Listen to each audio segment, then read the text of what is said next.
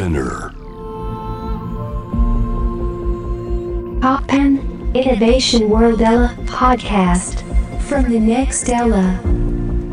後藤正文がナビゲートしています。突破イノベーションワールドエラー。ここからは様々なジャンルのイノベーターをお迎えするトークセッション。from the next era。対話の中からイノベーションの種を導き出します。今回お迎えしているのはジャズピアニスト、大江千里さんです。よろしくお願いしまおす。願いします。お邪魔します。ありがとうございます。こちらこそ。最近、もう会いたい人には、チャンスがあったら会おうと思って、あ,、の、で、たまたま、そうですね、来日されてるのを知って、知ったので、ええ、お会いできたらなと思ってお声掛けさせていただきました。本当にね、僕もびっくりして、あ、そうですか。ええ、できれば、こうやってね、はい。実際に対面して、はい。お会いしたいってことで、そうなんです。だから僕、はい。今日は本当ギリギリなんていうんですかね、そのキモいファンにならないように、その、いやいや、僕の方こそ、いやいや。そうなんですよ。いや、あの、そうなんです。あの、あの、アポロってアルバムがすごく好きで。はい。そうですか。あの、ミュージシャンになった今聞いてもやっぱりすごいリッチで、すごい、うわーって思いますね。もう、あれは、ニューヨークで、はい。チャレンジをしたいけれど、一人の力ではできなくて、はい。もういろんな清水信之さんであるとか、はい当時ついてくれてたはい元ツイストのギタリストのまっちゃんとか、うんはいまあいろんな人に手伝ってもらって完成したアルバムいやで、もう思い入れもね、特別なんですよ。なんか、ニューヨークの風景がすごいわかるんですよね。なんかね、雰囲気が。なんかその佐野元春さんのビジターズ聞いたのと同じぐらいの感じの、なんていうか、ニューヨークの景色が何回かしか行ったことないですけど。いや、そう、本当にそうです。僕が最初にニューヨークを訪れた時に、偶然会った人に鍵を渡されて、はい明日からロンドン行くから部屋使いなよって、はい。その部屋がビースティーボーイズとかが住んでるはいはいはい。アパートで、で、レコードを引っ越しするから手伝ってって、ビースティーボーイズの、あ、知ってるっていう人のレコードを運んだり、ニューヨークってどうなってんの？へでーも、すごい寒くて、はい。あの、雪がうわー降って窓全開にして、ピアノで、はい。今、なんか生み出せるはずだって言ってガーって来たから、そういう時あるじゃないですか。わかすはいもう今しかないって、もうガーって作ったのがアポロだったんですよ。あそうなんですね。もう部屋の中に雪がうわー舞い込んできて、外からパパパってクラクションが聞こえて、うわニューヨークだっていうそのファーストインプレッション。うんうんうん。そうなんですね。はい。だから、合ってますよ。いや、好きですね。いや、本当に。あと僕、あの、もう歌い出しの詩が最高で、ニューニュースとリモコンを手に床で膝、肘をつく君と、その後の乾燥機とサイレンと、つつりが庭におって、もう、いや、もう、こんなかっこいい歌い出しあるんだって、いもう今聞いても知りますね。本当に。すですか。いや、いや嬉しい。すっごいなと思いますね、あの歌い出しは。いやー、人生、還暦を超えるといいことあるなって感じですいやそうね。本当に嬉しい。やあありがとうございます。はい。なんで、なんか、そうなんです。なんでずっと、その、当時はレンタルで、レンタル CD 屋だったんで、レンタルで借りてたのをえ、大人になって、ちゃんとアポロを買い直して、はい。未だに自分のレコード CD の棚に 刺さってます。はい。と今、涙が、あ、そうですか。ね、出てないけど。いやいや、そう、そうですうんね。いや、出てますよ、本。当にね。いやーありがとうございます。まあ、本当に、そうなんです。あと、僕もこの間のライブを見せていただいて、めちゃくちゃ感動して、何が良かったかって言ったら、小江さんが、すっごい楽しそうだったんですよね。もうなんか、なんだろう、カメラ見てるわけじゃなくて、なんかこう空中を見てるんですけど、音符でも見えてんのかなってぐらい、こう、そうそう、もう入り込はい音楽に入っていて、もうなんか、神様がいるような感じでね。ですねだからもう、ああいうネット環境が断絶してね。うん。でももう、やるしかないっていう、その場にいる人たちはもちろんだけど、はいはいこれを後追いで見た人たちも、なんか、その場にいるような。はい、はい。だからもうそこになんか僕たち人間じゃない何かをこう見て、うん初めてその曲を書いた、うん。うん、20代の時とかの自分と会話をして、うん今僕はジャズやってるけど、でもよくこんな曲書いたなって、あ、そうですか。よくやったよ、うんお前って言いながら、もうね、自己満足の。そう。それも本当に良くて、あの、キャリアが本当に長いのに、昔の曲も今の曲も本当に楽しそうに演奏されてるのが、ああ、こういうミュージシャンになりたいって本当に思うっていうか、あの、だんだんこう過去のキャリアのものが、こう、時には疎ましく思う時代とかも自分ですらあったんで、なんか、あ、でも大江さん多分昔の曲、すごいヒットした曲も、全然変わらずこう、楽しそうに、なんか本当にさっきおっしゃったように神様と交信するような宇宙にいるかのような音楽の演奏だったんで、最高だと思って、見入っちゃいましたね。ああ。いやーなんか一人じゃ気づけない。うん。でも同じ時代。はい。うん、だから僕は作ったものをピックアップしてうん好きになって、うんリスナーとして足しげくはい通ってくれるうんその人たち。うん。その、なんていうのかな。音楽への忠誠の心、うん。リスペクト、愛。うん。かね、そういうのでもう、なんていうのかな、励まされて、うん。いやもう過去にね、作ったポップスの曲って結構難しくて、はい。展開も早いし、はいはいはいジャズのそのフローする感じとは全く違うんだけど、でも、やっぱりこれはこれしかないし、はい。うん、なんかこれを蘇生させて、うん。なんか、エルビス・コステロがこの曲欲しいんだっていうようなアレンジにしちゃおうみたいな、はい。はい。はい。そんな気持ちでね、やってましたね。あれもすごい好きですね。かっこ悪い振られ方のピアノバージョン、はいあの、テイク5とか途中で入ったりとか。わざとね、はい我々リフェイユっていうのを入れちゃって、わかるよねみたいな。そうですよね。そうです。あうんでもなんかそのレ CD に入ってるやつがすごいなんかあの、ブラッドメルドンみたいなアレンジで、僕彼がレディオヘッドとか弾くのすごい好きなんですけど、いやーもう僕はだからブラッド、うん学校の先輩でもあるし、はい。影響を受けてて、やっぱああいう背中見てね、音楽を、ビヨンダジャンル、はいはいはい。音楽を超えて、うん。やっぱりだから僕が、あの演奏してる時にポップのファンの人がたくさんいて、うんきっと僕を乗り越えてね、なんかセロニムス・モンク好きだよっていうような人がどんどん増えていくと、素敵だなっていうね。はいはいはいはいうん、日本がど、どの方向に行っても音楽がなんかこうざわざわざわざわはいこうキはいャッチボールをはいするみたいな。ええ。いや、でもすごく、あの、なんか、いろんなつながりを感じるっていうか、音源もでも、昔のレコードを本当に今聞くって聞いても面白かったです。なんかあの、改めて、あ、これなんかちょっとバンヘイレンっぽいなとか。あと意外と、あの、大江さんの曲、実はそのギターの、なんていうんですか、歪んだギターがミュートで入ってる曲が多かったりとか、ミュート、ブリッジミュートとかの曲とか、は意外とロックマナーの演奏多いなとか、すごく、あの、ちょっとブリティッシュそうですぽかねった。りそうです。あの、うんえこうやってなんか、大人になっても全然発見がち違って、やっぱ面白いなと思い、思いました。なんかあの、一ファンのあの言葉ですけれども。はい。いや、もう本当に作ってる時は、まあ、そうだと思うけど、無我夢中で、はいうん客観的な、うんなんか自分がプロデューサーだって言っても客観的な目なんかなくて、うんだけどやっぱりあの時大村健さんが、はい。うん、お前になんで厳しく言うか。それは、スタジオはマナーが大事なんだって。青潤さんにトークバックで話さなきゃダメだって。お前はドアを開けて、はい青潤さんってそれはダメなんだよって。はいだからお前のことが可愛いから、俺はこんなことを言うんだっていうね。うんそれ全部レコーディング終わった後に知って、もう号泣して、はい。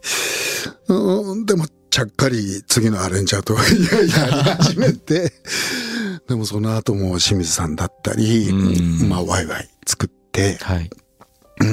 で、大村正明さんっていう、なんか前世は双子だったんじゃないかっていうぐらい、なんか、ブワッとこう、重なりあって、うん。まあそういう、だからやっぱ音楽の相棒、そして、やっぱそれを支えてくれるリスナうん。ーで、レコード会社のスタッフ。はい。まあだから、夢のような時間っていうか、なるほど。でも、それは消えないっていうか、なるほどねうん。レベルが変わって、音楽の状況がこういうサブスクみたいになっても変わらないっていう、残っていくっていうのを噛み締めながら今進んでるっていう。そうなんですね。え。その後、そしてあの、もう一つ、そのまあ、ポップスの時代もすごく興味、もちろんその時のリスナーなんで興味あるんですけど、47歳で決意されてニューヨークに行かれるじゃないですか。僕は今年46なんです。来年47なんですけど、その時って、どんな気持ちなんですか？パンとニューヨークに渡って、もうポップスじゃなくてジャズをやるんだっていう。うん、あのー一個は、はい。もともとジャズがやりたかったっていう強い気持ちがあって、でで、まあ40代で周りの人が亡くなったりとかして、はい。まあ一生は短い。で、一回しかないっうん。て、頭で分かってるんだけど、できればやっぱりもうちょっと今やってることをはい広げたいっていう。うん、だけど本当にこの人生を一粒で二度美味しいっていう風に変えれるのは自分しかいないから、うん、だから、もうこの間名古屋から帰ってきて名古屋のビトンで買ったばっかりのはい。シャツも 次に向けて、はいやっぱりいろんなことが、でもそれ全部、うん。うん、もう手放す時なんだろうなって思って。うん。で、まあ、ラッキーなことにジャズの大学にアクセプトされて、うんうんまあもう行くしかないだろうっていう。だけど、まあ周りについてくれてた人たちはい。が、生産は行くべきだって、それが素敵ですよね。え、うんなんかマネージャーに、待ってくださいよ。ソニーに、とどまってくださいって言わないんで、はい。どうぞみたいな、ダチョウ倶楽部かみたいな、ええみたいな、誰も止めないみたいな。でも逆にそれで、もう青信号に全部なって、もう行くしかないっていう、うんうんうん。そうか、こういうことが人生であるのかって、じゃあもう行くしかないなって、そんな感じで。いやうん、でもやっぱり、その、いきなり去られて、うん、音楽を好きだった人たちっていうのは、やっぱり、うん、困ったっていうかね。あだからそういう思いは、まあ、未だにどっかにね、抱えながら、でも、それは、僕が過去に、うん戻ることではなくて、あ。はい。これから先に人生で最大の、うん。あの、傑作を生むっていううんことなので、うんうん。って思ってますね。いやーなるほど。いや、そうなんですよ。だからきっとおそらくポップスのことをもうなんて言うんだろう。その時の大江さんをもう一度見たいっていう人もいらっしゃるのかなってやっぱ想像ししてたんですけど、でもこの間の演奏を見たら、もうなんて言うんですかね。圧倒的な説得力でもって、その新しい大江さんがいらっしゃったんで、はあ。で、ファンの皆さんもそれを聞いていて、なんて言うんだろう。むちゃくちゃ勇気づけられたっていうか、自分もまだまだね、もう10年、20年ってこう、音楽やっていくつもりでいるんですけど、こんなになんか朗らかにもう丸ごと音楽みたいな先輩がいるんだったら、全然、時々40過ぎてくると、こんなサブスクの時代とかもあるんで、なんでちょっと不安になったりもするんですけど、あ、全然問題ないやっていうか、とにかく勇気づけられました、あの演奏は。もう、最高にハッピーで。うーん、そうですね。ハッピーで。で、うん。そうみだからあとは、あそうなんだと思って自分はよく自分どんな顔して演奏してるかなんてあんまり考えたことなかったんですけどあこうやって音楽やればやり続ければいいんだっていうか、うん。そういう気持ちになりましたねなんかだからすごく不思議な体験でしたその多分前にええ。大江さんのことをに見たのって多分本当に中テレビの頃とかだったと思うんで、ええ。だいぶ空いてそう、もう汗びっしょりで。いや、でも何なんですかねいやなんかその僕も来年ちょうどそそれでこの会えることが決まって、あそっか大江さん47歳で行かれたんだと思うとあちょうど自分と同じ年ぐらいに決断されたんだみたいな、いや、もう、50まで粘って、プチリタイヤして、うん、きっちりね、嵐みたいに、あと2年走りますみたいな、はいそういう大人の決断、いや、でもなんかもうアラートが鳴って、青信号がもうどんどん青に次が変わって、わしゃ止まると死ぬんじゃ、みたいな状況になって、これはもう人生、こんな風に先に全く保証がないけど、もう行く時があるんだなっていう感じで、だから成田空港に友達が送り送ってくれて、えー最後にしし 残したことはないのって言われて、お土産ショップで侍っていうね、T シャツを買って、それをトイレ面で、もう3日3晩最後のパッキングを送って、もう汗、すんごい臭くて、でそれを全部着てるやつを捨てて、その場で侍 T シャツを着て、犬を抱えて、うん、で、シカゴに向かって、そこからニューヨーク。だけどそのシカゴで犬は入国完了。でも僕が、その F1 ビザっていう、はい J1 ビザかな、んうん1個2枚綴りの1枚をゴミ箱に捨てちゃってて、はいはい。入れないって言うんで、もう、首根っこ捕まえられて、もう違法入国してる人の中に混じって4時間。いやそんで犬と再会して、はい。もうニューヨークに着いたのが夜中の2時半とかで、いやそれがスタートーいやだーったんそして、ですね。はい。ですぐに決まったんですか？そのブルックリンに住むみたいなのはいや、あのー最初は学校のそばで、で二十歳の同級生と部屋をシェアして、そんな。うん、そんな時代があって、で、彼が先に卒業して、うん。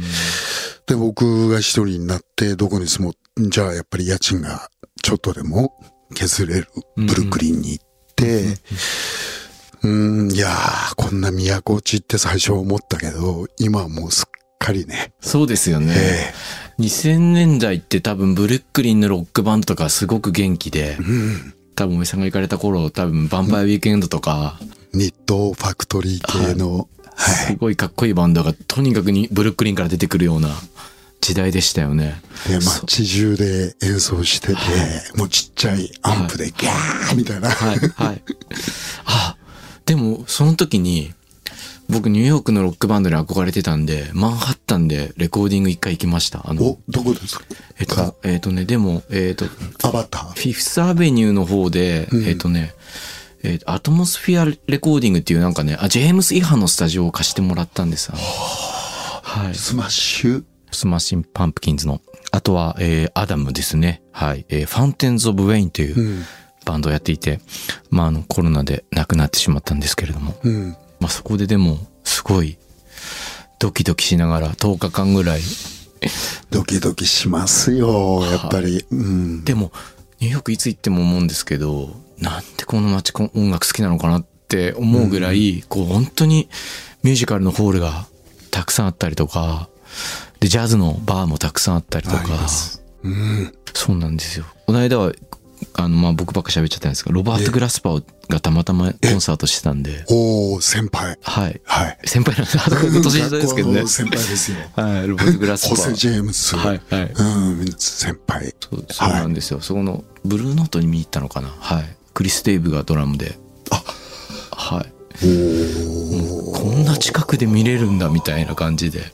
もう、あの頃は、うん、チャーリー・パーカーフェスティバルとかで、うん、彼は若手のもう、機種って感じで、今も Q-TIP とか、いろんな、そうですよねもっとね、うん広い、ね、やってますもん。そこにじゃあ、でも行った時にはいらっしゃったんですね、大江さんがね、ちょうどね。そうですね。うろうろしてたと思いますね。なんか、メンちゃん固定とかで、はい。肉肉入りラーメン食べてたような気がしますけど。ああ、すごい。はい。後半も大江千里さんにお付き合いいただきます。よろしくお願いします。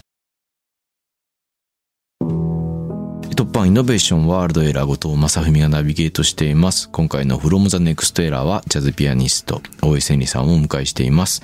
はい。えー、後半は大江さんが今活躍されているステージの扉を開けた突破ストーリーなどを伺っていきたいと思います。そうなんです。あとでも本当になんだろうな。でもニューヨークに行った時のことももちろん興味深くていろんなところで聞かれてると思うんですけど、あともう一つ聞いてもみたかったことは、ええ一番それこそ忙しかったアポロとかホーミーとかの時代って、どう、どういう風に景色が見えてたのかなっていうのは、いや、僕は縁があって、はい。役者の仕事をやったり、はい。あと、オールナイトニッポンとか、うんうん。うん、で、書く仕事とかも始めて、うんだからこう自分が稼働する仕事がもう24時間。だからもうオールナイトニッポンが終わって反省会の後、あの、駒沢のマンションまで送ってもらって、はい。じゃあ明日もよろしくお疲れ様って言った後に自分の車のエンジンをぶってかけて、湘南？はい水市ぐらいまで行って、はい。あの、車止めて、どっか知らない、なんか小さな漁港のテトラポットの上に立って、はい。アホーみたいな、バカ野郎みたいなことで、あーみたいに言って、よし、帰ろう。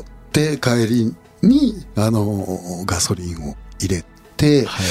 えーで、着いて、その日の朝に出す週刊プレイボーイのエッセイを仕上げてうん、プリントアウトして、それから、あの、FM の収録に行って、午後パチパチ GB の撮影をやって、忙しいですね。そういう感じだったですね。だうんだから、映画のセットで、あの、パジャマを着て、寝て、そのまま4時間うん、スタッフを、あの、待たせうんて、あんまりかわいそうなんで、寝かせてあげようみたいなねはあ。そういう迷惑をかけたこともね、ありますね。目まぐるしい、本当に目まぐるしかった。時代であそうまあ本当にでもそうです想像しただけでお忙しいだろうなっていうの分かりますもんねその仕事ちょっと欲しがりすぎはい あれもこれも。で、もう、寺尾明さんがうん最初にやった映画の中で、はい俺も音楽好きだから、あの、役者はどんな早くでもいいから、チャンスがあったら一年に一個でもやる。うん。もし、これが俺から君に言えるはいっていうふうに。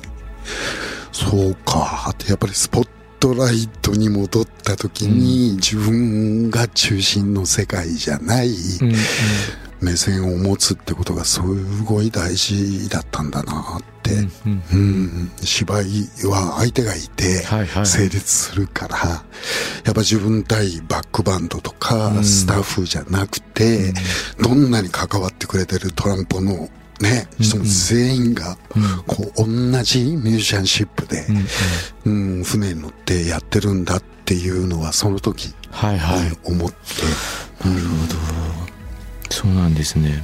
なんかその時に見えてたまあ自分自身をこう電車なりバスなり車なりに例えるとそこから見えていたまあ車窓の風景もスピードも全部今とは違うのかなって感じがするんですけど今の大江さんの活動とその当時のスピード感みたいのってどうですか？比較してみてなんかそれ比較することじゃないのかもしれないんですけどでもやっぱり人生の過ぎていくスピードとか、あとは、なんだろうな、活動におけおけるクリエイティビティ、どこに注ぎ込むかみたいな、うん。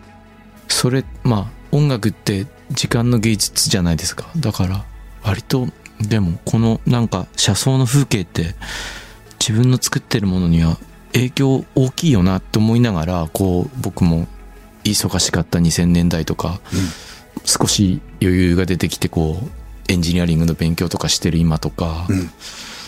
その速度のことよく考えたりするんですけど、そう、やっぱり景色は全く違いますね。そりゃそうですね。うん。そ、のスピードっていうのは対象物との距離、うん、そしてやっぱりその時代の流れ方とかによって、スピードの体感スピードって変わるから、うん、あの頃っていうのは本当に毎日が、あれもこれも、うん、うん、そしてお自分のゴールが見えない。いつまで走るんだって、でも全力で血尿出るまで走るっていう、うんうんうんそういうなんか昭和的なね、はい。なんか思い込んだらっていううん世界観で、だからスピードは速かったですよね。あ、あれ？何？何？何？って赤福餅見えなかったよ。みたいな感じで、はいはい。もうどんどん新幹線が、え、今見た？って見えない見えない。みたいな、リーブ21見えない。みたいな。はい。ああ、そうか。だけど、もしかして、あの、今年なんかは、その、日本でツアーやった時はもっと忙しい時間だったし、ああ、そうなんですよ。うん、ずっと手のね、毎日弾いてるわけだからアスリートで、うんうん。体力的にも大変になって、でも、やっぱり少し、もう、できることはできるけど、うん。最大限やって、うんもうダメなことはしょうがないし、まあ、うん、自分はそんなに早弾きができるわけでもないし、その、もう今持ってる力の、あの、少し、肩の力を抜いて、うん、まあ、楽しむといううん。か、そうすると、割と景色も、うん、弁当を買う余裕とか、はいお茶は大きいのにしようか、ちっちゃいのにしようかとか、うん。うん。うん、崎陽軒のシューマイつけようかとか、そういうなるほど感じになって、だからスピー、うん体感スピードが違ってきて、うん、僕もそのエンジニアリングっていうので非常に共感を覚えるのは、あの、ウェザーリポートはい。のピータうんーにドラムを習いに、はい。1ヶ月ロスに行ってお世話になったり、うん、で、ドラムは相変わらず下手だけど、だけど、うん、なんか、あの時代を生きて、ジャコ・パストリアスの話で、ジャコがね、カラオケ行って歌ったやつ聞かせてやるよとかつって二人で聞きながらピーターが横で泣いてるとかっていう、これって世界中に今俺だけ、そうですね。なんかものすごいものをもらってるなっていうような、うん。こう、経験とはい。か。うん。だから、本当に曲を作って、で、演奏して、だけど、もしかしたら、その寺尾さんが言うように、何か、やって演じることうんで、なんかとんでもない目が開くとか、はいはい。うん、だから、そういうのは今、もう逆にもっと感じるって言い,、ますか。うーん。なるほどね。いや、本当に素敵な話尽きないですけれども、一応今後の予定をお知らせさせてもらって、はい、いいでしょうか。あ、はい11月11日に書籍が、そうです。ブルックリン一人飯。いや 渋いですね、これはね。渋いですよ、もう本当に。あの、東京出てきた23歳の時に床を磨いて、はい。リリノリウムのひまわりの柄の床の上をきれいにシュッシュって磨いて、まな板がないんでその上でキュウリを切ってましたから、あ そういう人間が今、うん、年を重ねて一人飯をこうん。う作ってるっていう。まあ、はい。ーでもなんかおじさんのご飯とかなんかちょっと流行ってる感じしますもんね、なんかね。そうですね。はい大竹誠さんとかね。はい。いやいや、ちょっと見てみたいですね。一人飯ブルックリンの。興味があります。そして、あの、この間のライブの MC でもおっしゃってましたけれども、トリオでもう一度ね、日本に戻ってこられるそうで、はい、12月2日3日とブルーノート東京、はい。5日6日とコットンクラブ、はい。はい、東京ですね。いや、どちらも素敵な会場ですから、そうですね。すね回は、うん、まあ、ジャズっていうことで、えーロス・ペダーソン、ドラムで、マット・クロウヘジがベース。で、僕はピアノですけども、まあ、今回、9月、えー8月から9月に、そのポップに向き合ったことによって、はい見えてきたものっていうのをい、うん生かして、うんうん、ジャズであるんだけど、もっとビヨンド、はい。それ以上に、うん。ポップの人がすごいジャズを好きになったり、で、はいはい。ジャズばっかり聴いてる人が、ポップって究極な音楽なんだって思ってもらったり、うん。なんかそういう風になればいいなっていうね、夢を持って、うん、やります。かっこいいですね。いやーでもそ、そういうのはすごく、あの、素敵だと思います。はい。いや、でも、うん、なんか、普通にファンなんで、な、何話したらいいかって思っちゃいますけど、でも、でも、僕はまあ本当後輩の一人として、今のおじさんのあり方は本当にかっこいいと思いますし、うん、まあなんか、希望を持ちました。本当に。あの、俺もかっこいい、よく年を重ねようっていう気持ちになるというか。46は歳。い。46ですね。い、やー、僕が決断した年に、46の時に戻って、はい。うん。って考えると、やっぱすごい戦いの日々だったから、はい。諦めることが一切できずに。うーん。うん。でも今はもうある意味で諦めて、うん。明日いないかもしれないって、じゃあ今日やれることをやっとこうみたいな。はい。でも47の時はもう山っ気もうんあったし、うん。元気だし、はい。うん、よしってニューヨーク渡ってジャズの世界変えてやるっつって入学1日目でお前はジャズができない楽印をされ、もう授業の最初で黒板の字が燃えない、見えないっていうもう老眼始まり、うん、まあそっから始まった感じですけど、でもあのーいっぱいいっぱいで自分が張り詰めながらも、うん。前面で走るうん47、うん。6の時っていうのはまあ、愛おしくもあり、はい。なんか覗くのが怖いよ、はいでもあり、なるほど。ね。じゃあ最後にですね、あの、様々な壁を突破してきた大江千里さんが今、活躍しているステージの扉を開いた突破ストーリーを教えてください。やっぱり突破は、うんえー影響を受けたはいアーティストであり、曲なんですよね。大学、ジャズの大学に入って、はい。やっぱ僕は改めて、それ、セロニアス・モンクっていうアーティストを突き詰めた時に、Ask Me Now っていはいう曲を聴いて、もうそのコードプログレッションの見事さ、うん。そして口ずさめるポピュラリティ、なんかもう本当にお茶目て、ウキウキしてて泣けるうん、っていう。だもう僕はアフリカンアメリカンではないし、はい。大阪河内で生まれたディープサウスだし、はい。だけどなんか僕は僕なりの世界観の中で、ああいうこう人を泣かせて笑わせて、うん。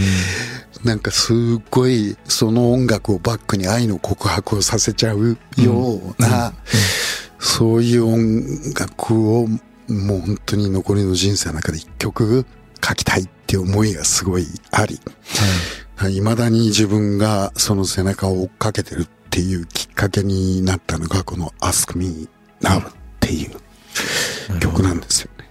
じゃあもうこの曲がその47からの新しい挑戦の傍らにあったというか。そうなんですよね。うん。まあ、いろんなはい文句の曲ってあるんだけど、やっぱその、僕が思う、なんかこう、胸がキュンとなるユーミン感っていうか、もうセロニアス・モンクとユーミンって近いよな、あそうなんだ。みたいなね。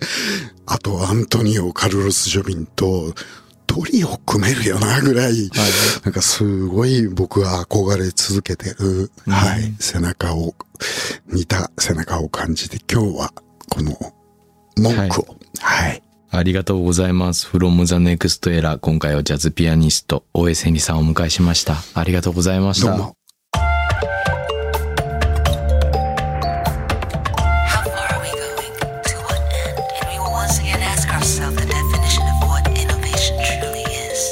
You're listening to J-Wave Innovation World Era podcast.